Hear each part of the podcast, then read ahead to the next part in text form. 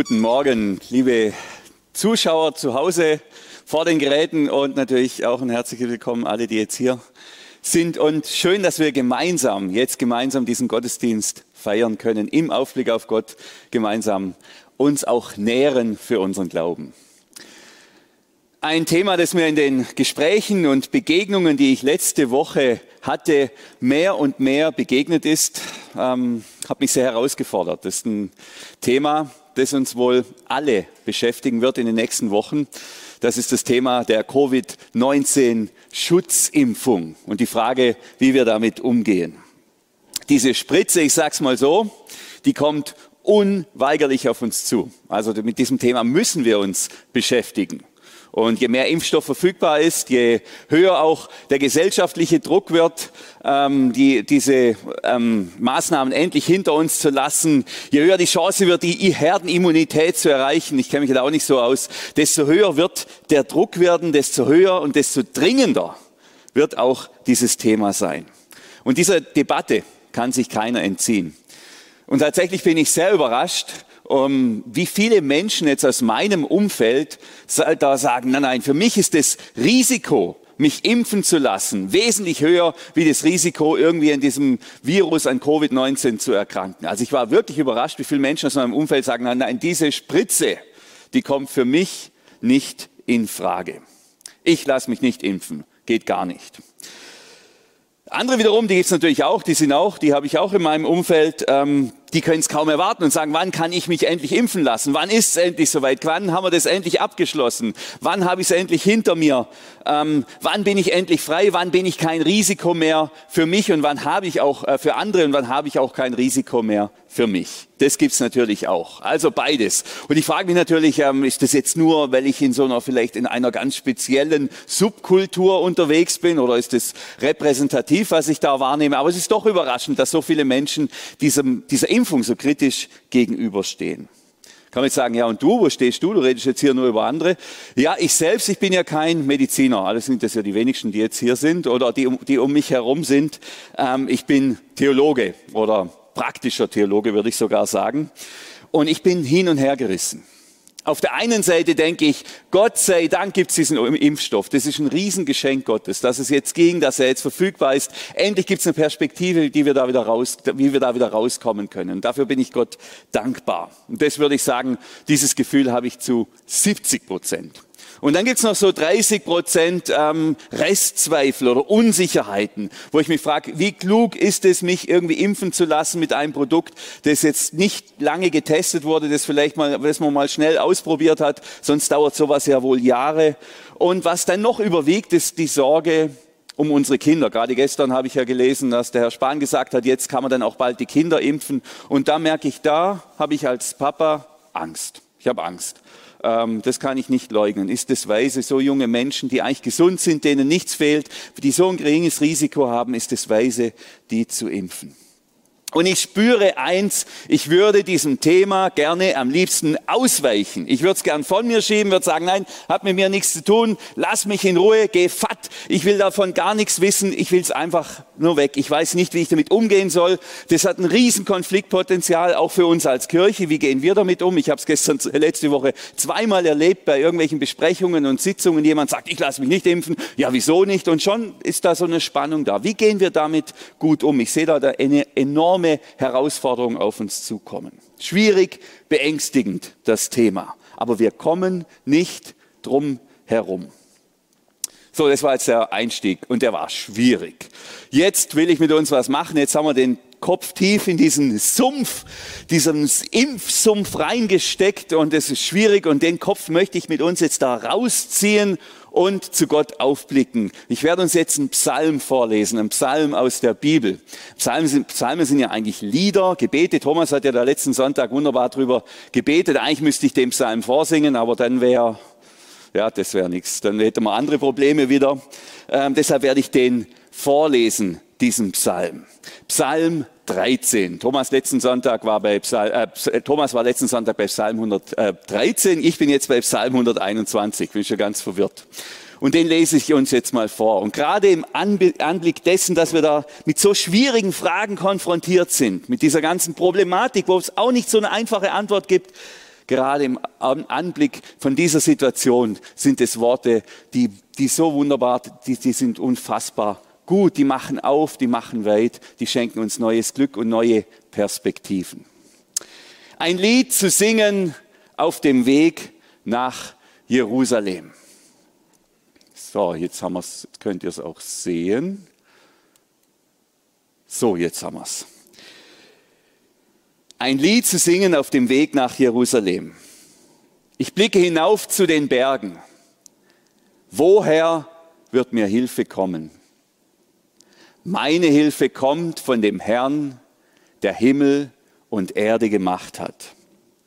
Und du sollst wissen, der Herr lässt nicht zu, dass du zu Fall kommst. Er gibt immer auf dich acht. Er, der Beschützer Israels, wird nicht müde und schläft nicht ein. Er sorgt auch für dich.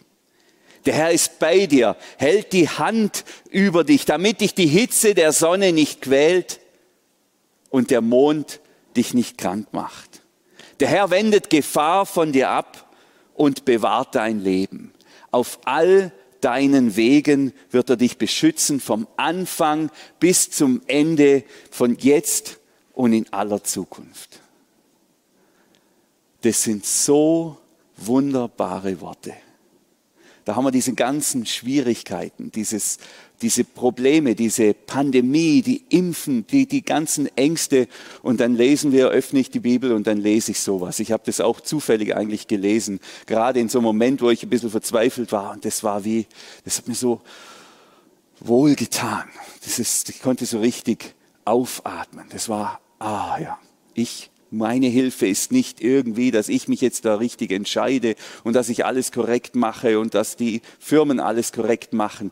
Meine Hilfe kommt von dem Herrn, dem Herrn, der Himmel und Erde gemacht hat. Und dann geht es ja noch weiter. Und du sollst wissen, der Herr lässt nicht zu, dass du zu Fall kommst. Er gibt immer auf dich acht. Was für ein wunderbarer Zuspruch. Und ihr seht jetzt, hier habe ich noch die 8 eingefügt. Manche denken, jetzt Rechtschreibfehler, Achtung, Rechtschreibfehler. Nein, kein Rechtschreibfehler. Das habe ich extra gemacht.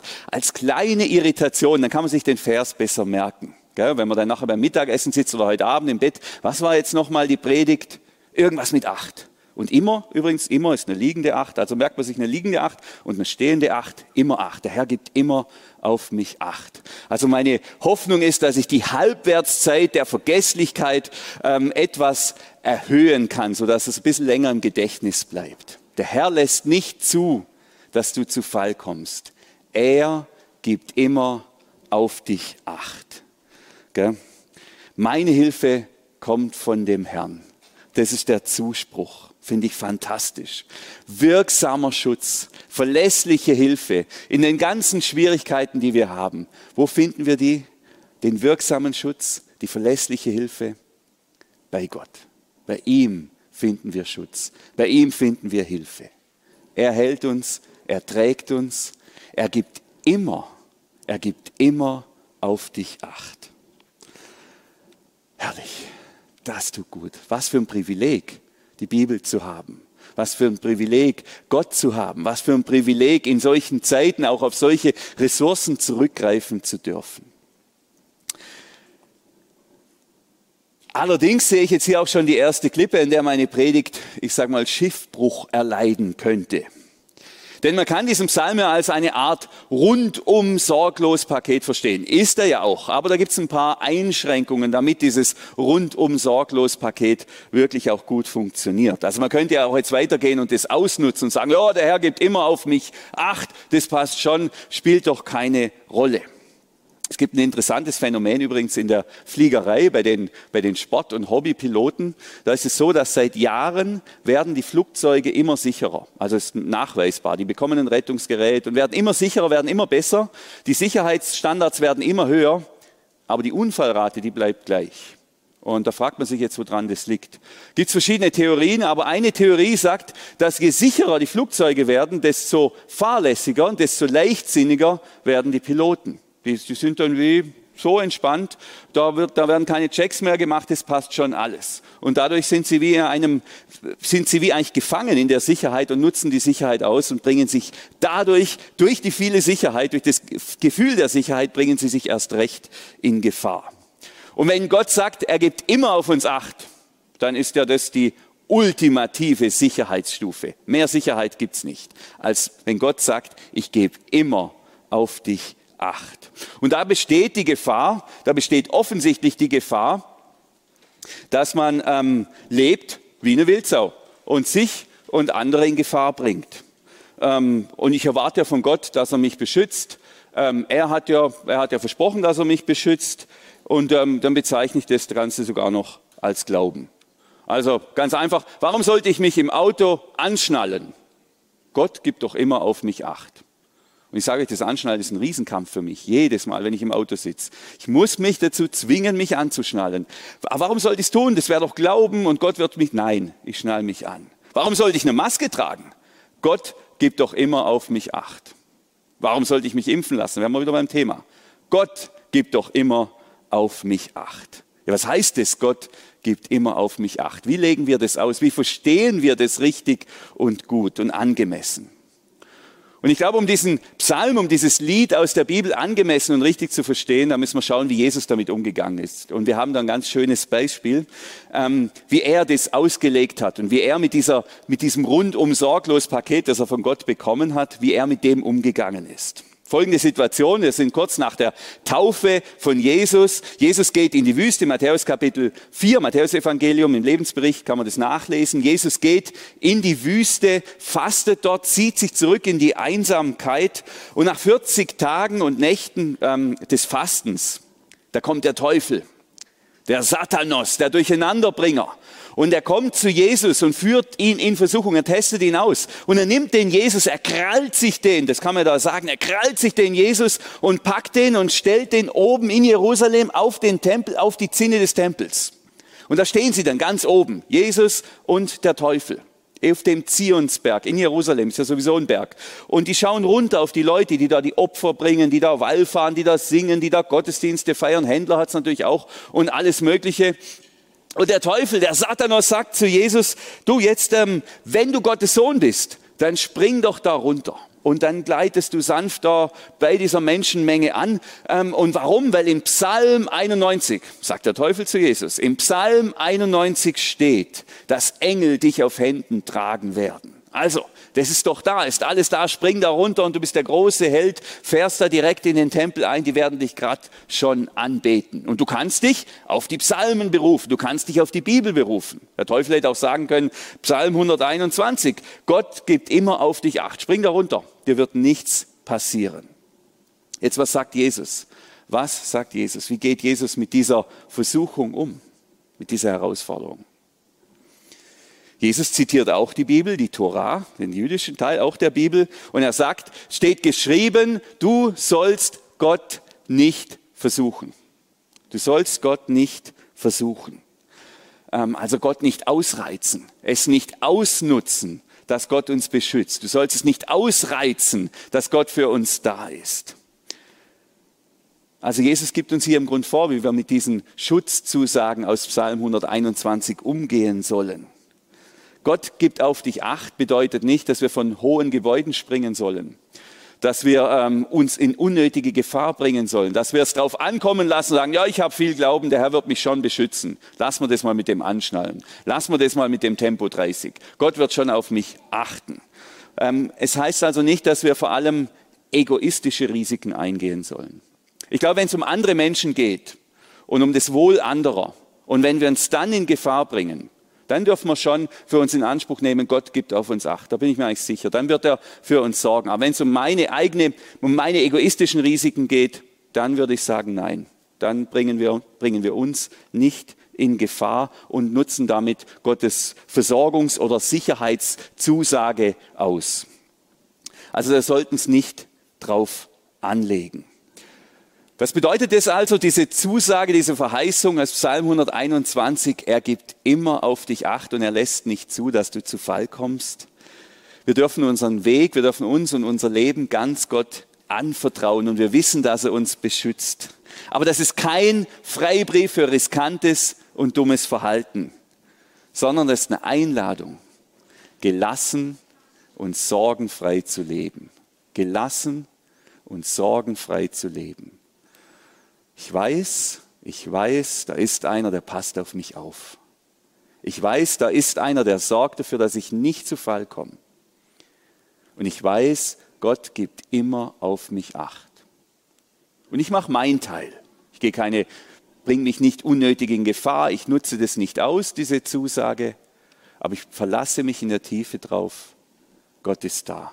Er trägt mich, er hält mich, er beschützt mich und er versorgt mich. Das ist unser Privileg als Christen. So dürfen wir leben. Und so dürfen wir auch in Krisen und in solchen Zeiten leben und unser Leben gestalten.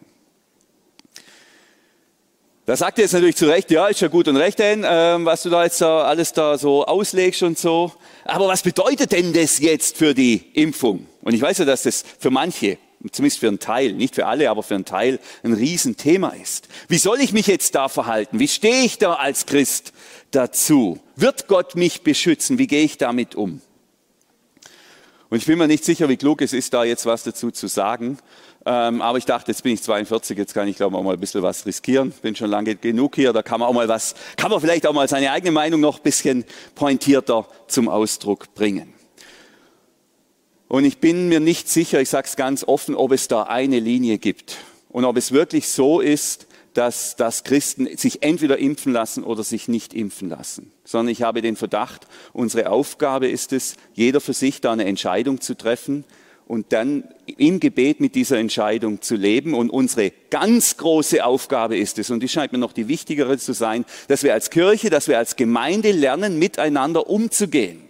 Und dass wir uns in unseren unterschiedlichen Entscheidungen und Erkenntnissen respektieren. Nicht, dass wir nicht drüber reden, aber dass wir lernen, wertschätzend damit umzugehen und dass wir lernen, auch wertschätzend damit umzugehen, wenn jemand anders zu einer anderen Entscheidung kommt als ich.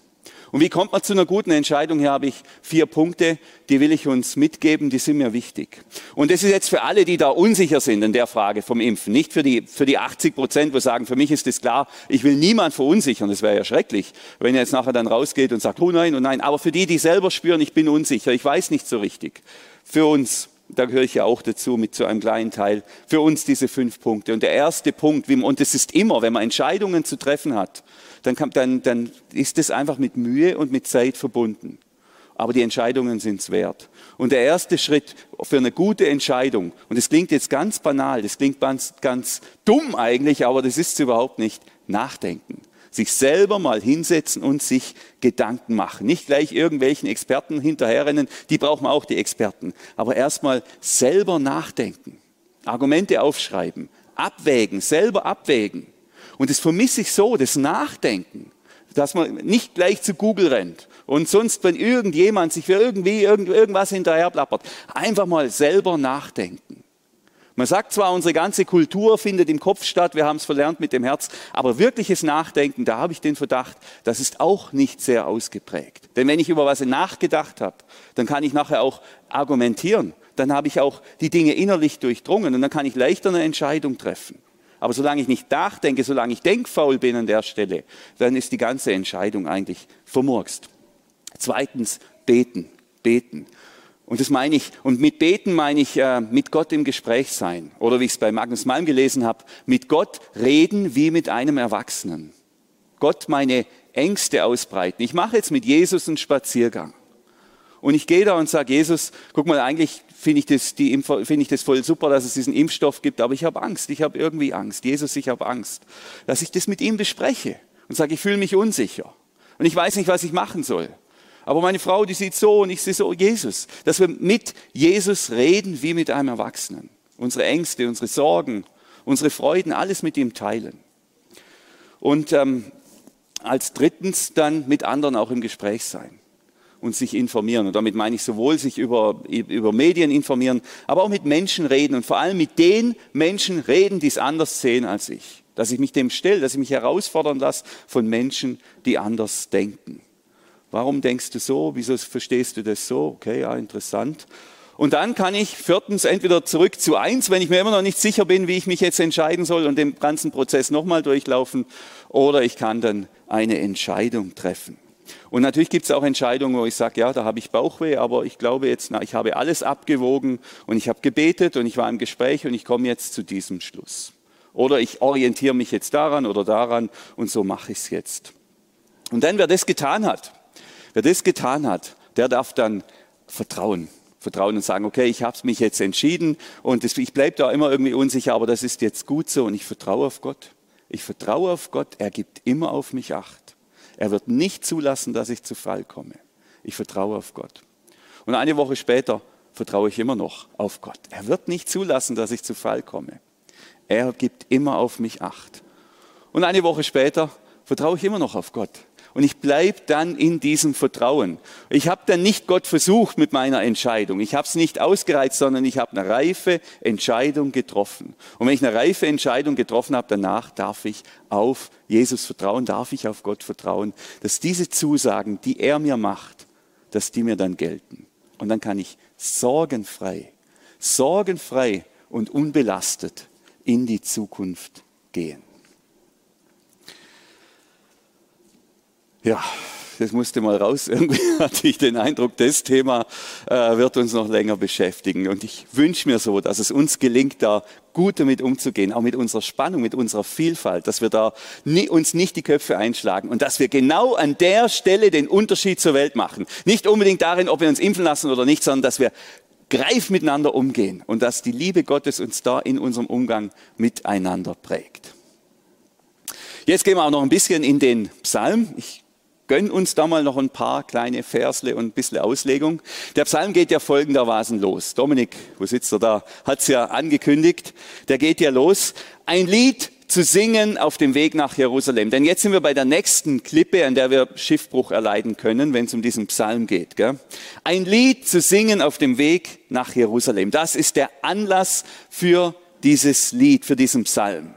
Jetzt meine Frage an die Anwesenden hier im Saal, aber auch an euch zu Hause im Chat. Ist irgendjemand gerade auf dem Weg nach Jerusalem? Janik, bist du gerade auf dem Weg nach Jerusalem? Er überlegt noch, vielleicht fährt er heute Mittag los. Denk mal drüber nach. Ist irgendjemand auf dem Weg nach Jerusalem? Fliegt da jemand hin? Fährt da irgendjemand hin? Will da irgendjemand hin? Eigentlich ist niemand von uns, denke ich jetzt, unterstelle ich mal, es geht ja glaube ich auch gar nicht, dass man jetzt einfach so nach Jerusalem geht. Niemand von uns ist auf dem Weg nach Jerusalem. Aber dieses Lied, dieses Gebet ist doch explizit geschrieben für Menschen, die auf dem Weg sind nach Jerusalem. Ähm, von uns fährt, fliegt oder läuft da gerade niemand hin. Ähm, dürfen wir dem Psalm denn eigentlich einfach so beten? Das ist schon eine legitime Frage. Wir sitzen jetzt hier gemütlich oder zu Hause noch gemütlicher auf dem Sofa, da steht vielleicht noch ein Kaffee, das traut sich jetzt hier keiner. Ähm, dürfen wir jetzt da diesen, dieses Lied, diesen Psalm wie so christliche Piraten äh, kapern, aus dem Judentum rausreißen, geschrieben für Leute, die wandern und wir kapern das und nehmen das jetzt einfach so für uns in Anspruch und wandern nicht mal nach Jerusalem, sondern sitzen bei uns zu Hause auf dem Sofa. Steht doch explizit, dass man singen soll, wenn man auf dem Weg nach Jerusalem ist. Was, dürfen wir das? Ist das fair? Ist das legitim? Und dann nehmen wir natürlich alle Verheißungen für uns in Anspruch. Gott gibt immer auf mich Acht. Der Herr wird mich beschützen. Er wird nicht zulassen. Und er schläft nicht. Und der Mond und alles. Gell? Dürfen wir das? Kurz eine Erklärung dazu. Dieser Psalm gehört zu den sogenannten Wallfahrtspsalmen. Das ganze Batterie Psalmen hier rund um diesen Psalm 121 herum sind Wallfahrtspsalmen. Das heißt, die Israeliten haben den gesungen auf dem Weg zum Tempel. Vom Tempel hatten wir es ja schon, auf dem Weg nach Jerusalem. Wenn sie dahin gepilgert sind, um Gottesdienst zu feiern, um zu opfern zu den hohen Fest- und Feiertagen, dann haben sie dieses Lied gesungen. Und die Israeliten, die lebten verstreut, die lebten überall verstreut. Die wenigsten lebten in Jerusalem beim Tempel. Das heißt, die mussten manchmal recht lange gehen, um Gottesdienst feiern zu können, um im Tempel ein Opfer bringen zu können. Und vor der Reise oder während der Reise wurde dieses Lied gesungen und gebetet. Jetzt die Frage, dürfen wir diesen Psalm auch beten? Wir sind ja jetzt keine Wallfahrer, wir sind sowieso keine Israeliten, die jetzt in den Tempel gehen, um da irgendwelche Opfer zu bringen. Aber es ist so ein schöner Psalm, der ist so kraftvoll, so trostvoll. Dürfen wir den für uns in Anspruch nehmen? Letzte Buch der Bibel, das letzte Buch der Bibel, die Apokalypse des Johannes, das Buch der Offenbarung, gibt ein Ziel aus für die Menschheitsreise. Im ersten Buch der Bibel wird beschrieben, wie der Mensch in einem Garten lebt, in einem wunderschönen Paradies, mit Gott und nackig und alles, also keine, keine Barrieren, man ist da ganz unmittelbar, leben die Menschen dort mit Gott. Im ersten Buch der Bibel. Jetzt im letzten Buch der Bibel da endet ja die Geschichte, die Reise von Gott mit den Menschen, zumindest was die Bibel anbelangt. Und da lesen wir von einer Stadt. Da lesen wir von einer Stadt. Also am Anfang ist ein Garten, wo Gott bei den Menschen ist. Dann müssen die Menschen diesen Garten verlassen. Und am Ende sind die Menschen wieder bei Gott in einer Stadt. Das ist das sogenannte zweite Jerusalem oder das neue Jerusalem. Und diese Stadt ist hell, da gibt es keine Dunkelheit. Gott ist in dieser Stadt gegenwärtig. Man kann Gott, man kann da mit Gott von Angesicht zu Angesicht sehen. Also Gott ist da so gegenwärtig, wie wir jetzt hier beieinander sind. So ist dort Gott in dieser neuen Stadt. Und dort leben die Menschen in Harmonie und in Frieden. Und es ist nicht so, dass man dann da nichts mehr zu tun hat. Ich denke, da geht dann einfach ein ganz neuer, spektakulärer, spannender und total beglückender Abschnitt los. Aber jetzt sind wir ja noch nicht da. Jetzt sind wir ja noch in der Mitte. Also wir kommen aus einem Garten, wir Menschen, und wir gehen in eine Stadt, in das neue Jerusalem, in die Stadt, wo Gott bei den Menschen wohnt. Und das sind natürlich auch noch die Engel und das ist also ein wunderbarer Ort. Eine Stadt des Lebens, der Licht, des Lichts und der Liebe. Vor ähm, zwei Wochen haben, haben wir für uns als Familie ein paar neue Brettspiele besorgt, weil die alten, die haben sich jetzt dann langsam abgenutzt. Die Corona-Zeit zieht sich ja jetzt doch und sonntags kann man viele, spielen wir dann so Brettspiele. Und dann haben wir uns das Spiel des Lebens ausgeliehen. Ich weiß nicht, ob ihr das Spiel kennt. Ja, ich kenne das noch so ganz grob aus meiner Kindheit, hatte ich das noch gekannt und dann haben wir letzten Sonntag drei Stunden lang dieses Spiel des Lebens gespielt. Unfassbar. Ähm, und ich war tatsächlich, als ich mir mal die, Regeln durchgelesen habe, ich war echt fassungslos. Wisst ihr, wer bei dem Spiel des Lebens gewinnt? Gewinnen tut der, der mit dem meisten Geld ins Altersheim geht. Also man kann dann wählen, ob man ins Altersheim geht oder in die Millionärsvilla. Ähm, das ist dann quasi die Entscheidung. Und dann wird am Ende, wenn man in Rente geht, in Ruhestand wird gezählt und der, wo am meisten Geld hat, hat gewonnen. Und eins unserer Kinder äh, war Ärztin, keine Kinder hat sie gehabt, aber dafür vier Millionen Euro oder Dollar und hat sich dann fürs Altersheim entschieden und hat das Spiel gewonnen. Ich war echt fassungslos eigentlich, äh, was das für ein Spiel ist. Gell? Als wäre das Ziel des Lebens mit möglichst viel Geld im Altersheim anzukommen, als wäre das das Ziel des Lebens. Die Bibel sagt uns nämlich was ganz, ganz anderes. Was ist das Ziel des Lebens? Das Ziel des Lebens ist, bei Gott anzukommen. Bei Gott anzukommen. Gemeinsam mit Jesus bei Gott in, diesem, in dieser Stadt, in diesem neuen Jerusalem zu sein. Das ist das Ziel des Lebens. Dort zu leben und zu herrschen übrigens, zu herrschen, da gibt es Verantwortung, da gibt es was zu tun, da darf man sogar ein bisschen bestimmen ähm, und mit anderen in Gemeinschaft leben bei Gott in dieser neuen Stadt. Das ist das Ziel der Lebensreise. Die Reise nach Jerusalem könnte man sozusagen sagen, in diese Stadt zu gehen, voller Licht und voller Leben. Und die Anfrage, die, man, die, die, die, die das Lied hier, dieser Psalm an uns stellt, an mich stellt, aber an jeden von uns ist, was ist das Ziel deines Lebens? Wohin soll deine Lebensreise mal gehen? Daniel, wo willst du eigentlich mal ankommen? Was ist das Ziel deines Lebens? Wo willst du einmal landen? Als Millionär im Altersheim? Das ist halt auch nicht so schlecht, aber es gibt ja noch Perspektiven darüber hinaus. Aber wenn jemand sagt, naja, ich will eigentlich erfolgreich werden und ich will reich werden und ich will berühmt werden, das ist alles gut, das darf man alles sagen, das ist ja gar kein Problem. Nur lässt sich dann dieser Psalm nicht dafür beten. Da darf man jetzt nicht den Psalm für sich in Anspruch nehmen, gell, für, weil, weil das ist eine andere Reise. Sondern beten und für sich in Anspruch nehmen kann jeder, der, der auf dem Weg nach Jerusalem ist. Der auf dem Weg, der die Reise macht zu Gott, der das Ziel als Ziel vor Augen hat, einmal bei Gott zu sein in dieser neuen Stadt. Und wer auf dieser Reise ist, auf der Reise hin zu Gott, zu dieser Gemeinschaft mit Gott und den Menschen und den Engeln, ähm, der darf diesen Psalm für sich in Anspruch nehmen. Und der darf auch wissen, der darf wissen, der Herr lässt nicht zu, dass du, ja, Spiel des Lebens, haben schon völlig verpennt, Der, du sollst wissen, der Herr lässt nicht zu, dass du zu Fall kommst. Er gibt immer auf dich Acht. Du wirst ganz sicher, du wirst ganz sicher in diesem neuen Jerusalem ankommen. Finde ich unfassbar schöne Zusage. Du wirst ganz sicher ankommen in diesem neuen Jerusalem. Du wirst bei Gott ankommen. Gott gibt immer auf dich Acht und er lässt nicht zu, dass du zu Fall kommst. Finde ich sehr trostvoll. Egal was kommt, egal was passiert. Ich werde einmal wahrscheinlich mit hoffentlich maximal allen, die jetzt hier sind und die zuschauen und noch viel mehr in dieser neuen Stadt sein. Und dann werden wir in dieser neuen Stadt wieder einen Gottesdienst feiern. Und dann ist Gott sichtbar, brauchst auch keine Predigt mehr, sondern dann redet Gott selber und wir lauschen. Das ist das Ziel. Und wer auf dieser Reise unterwegs ist, der darf wissen, wir werden ankommen. Und du wirst ankommen. Du wirst sicher ankommen. Dann geht der, dieser Psalm noch weiter. Ich blicke hinauf zu den Bergen. Woher wird mir Hilfe kommen? Das ist ja eine Frage. Also einer steht da und blickt hinauf zu den Bergen. Ihr habt ja die schöne Folie gesehen am Anfang, die Predigtankündigung. Ähm, ein Mann, der da in die Bergwelt blickt. Warum blickt da einer zu den Bergen?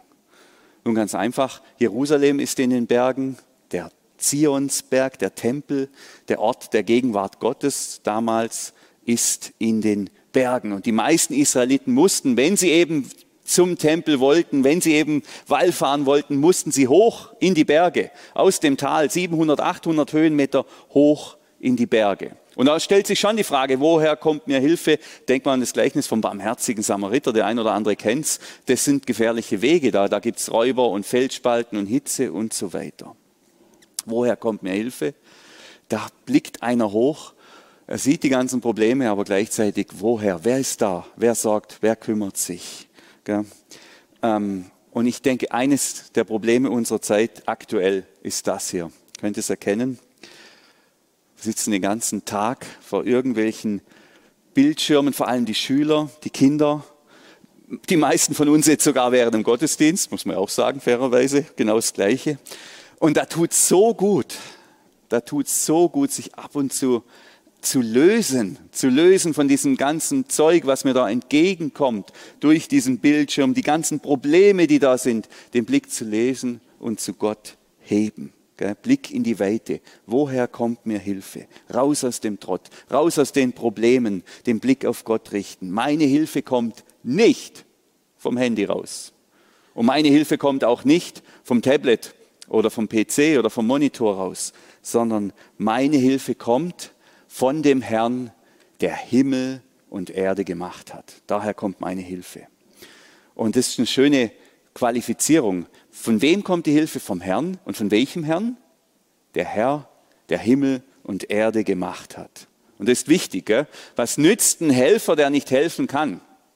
Also was nützt eine Impfung, wenn in der Spritze nur Kochsalzlösung drin ist. Bringt ja nichts. Ist zwar eine schöne Impfung, äh, ich fühle mich vielleicht nachher auch besser, aber es bringt ja nichts. Also was nützt ein Helfer, wenn er nicht helfen kann? Was nützt ein Beschützer, wenn er nicht schützen kann? Und hier haben wir der, der den Psalm betet, der realisiert, hey, Gott hilft mir und vor allem er kann mir helfen. Er hat die Kraft. Und warum hat er die Kraft? Ja, weil er die Berge gemacht hat und den Himmel, die ganze Weite, alles, was ich erkennen kann und sehen kann. Wir hatten jetzt ja ein paar schöne Föhntage, da konnte man ja bei uns ähm, von Frankreich bis zur Zugspitze, in manchen Orten konnte man das ganze Panorama sehen. Unfassbar, unfassbar. Und das hat Gott gemacht. Und ich mir vor Augen halte, der, der das alles geschaffen hat, der kann auch meine Probleme lösen. So gewaltig groß ist er. Und vielleicht müssen wir im Moment lernen, auch jetzt in dem Psalm wird Gott in der großen Skalierung gedacht. Aber vielleicht müssen wir im Moment lernen, Gott in der kleinen Skalierung zu denken. Gott ist ja nicht nur der Schöpfer von Himmel und Erde, sondern er ist ja auch der Schöpfer der ganz kleinen Dinge, der ganz, ganz, ganz, ganz, ganz kleinen Dinge. Der Atome und der Moleküle und der Proteine und der DNA und der Bakterien, schlussendlich auch der Viren. Das ist alles Gottes Werk. Also er kennt sich nicht nur in den großen Dingen aus, in den weiten Bergen und in der Weite des Himmels, sondern auch in den ganz kleinen Details unserer Blutbahn und unserer Nervenzellen. Auch da ist er der Heim. Also wo, woher kommt mir Hilfe? Woher kommt mir Hilfe in Zeiten der Pandemie? Meine Hilfe kommt von dem Herrn, der DNA und Proteine gemacht hat. Meine Hilfe kommt von dem Herrn, der sich auch in den kleinsten Details meines Körpers auskennt. Es ist nicht irgendwer, sondern das ist Gott selber. Es ist wie eine Vergewisserung und eine Erinnerung, Gott steht mir bei und er wird dafür sorgen, dass ich mein Ziel erreiche. Über allem steht seine Zusage und Hilfe. Wenn die Pilger aus dem Haus gegangen sind, dann wussten sie, da liegt ein schwerer Weg vor uns. Sie haben hinaufgeschaut zu den Bergen und sahen, oh, da wird, es wird schwierig. Vielleicht müssen wir mehrere Tage laufen und da hat es Felsspalten und da hat es wilde Tiere und Räuber und sonstige Gefahren. Und dann haben sie gesagt, ja, und dieses Lied gesungen, aber meine Hilfe kommt von dem Herrn, der Himmel und Erde gemacht hat. Er lässt nicht zu, dass du zu Fall kommst. Er gibt immer auf dich Acht. Und wenn ich jetzt in den Frühling schaue, der vor uns liegt, und in den Sommer, der vor uns liegt, dann sehe ich da schon auch einige Gefahren und einige Klippen und Herausforderungen und unangenehme Wege, die wir vielleicht gehen müssen, die uns auch niemand abnimmt. Entscheidungen, die wir treffen müssen, die auch schwierig sind, die uns auch keiner abnimmt. Aber in all dem, was vor uns liegt, darf ich uns als Pilgern ins neue Jerusalem zusprechen. Und du sollst wissen, der Herr lässt nicht zu, dass du zu Fall kommst. Er gibt immer auf dich acht. Er, der Beschützer Israels, wird nicht müde und schläft nicht ein. Er sorgt auch für dich.